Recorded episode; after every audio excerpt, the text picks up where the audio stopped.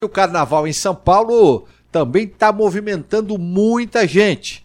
Nós temos 461 blocos carnavalescos que vão sair pelas ruas de São Paulo neste carnaval. E claro, o desfile no Sambódromo Paulistano, Passarela Adoniran Barbosa, que sem dúvida nenhuma faz parte da história do Carnaval de São Paulo. São 530 metros de passarela para que as escolas do grupo especial possam passar.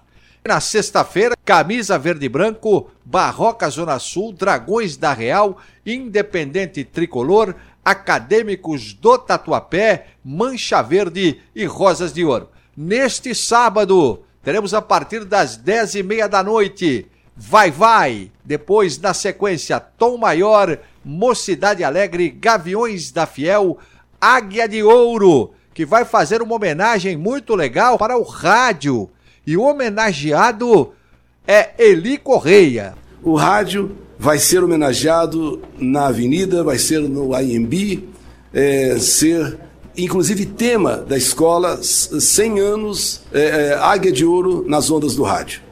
E quis, né, que, é, quis o destino, não sei, quis a escola de que eu fosse é, o homenageado do rádio, esteja, é, venha estar num carro alegórico, né, no, no, último carro, no quarto carro da escola, o que muito me, me deixa honrado, me deixa feliz. Sei que muitos colegas mereceriam estar ali, muitos, porém, é, a escola escolheu ele correr. É o mais importante instrumento de comunicação desde há 100 anos, com toda certeza. Veio televisão, veio internet, disseram que o rádio ia morrer, não morreu e não irá morrer nunca, porque o rádio vai se modernizando, vai se é, atualizando. E é isso que acontece nesses últimos 100 anos. O rádio tornou-se e continua sendo e, continuar, e continuará sendo um serviço relevante da sociedade.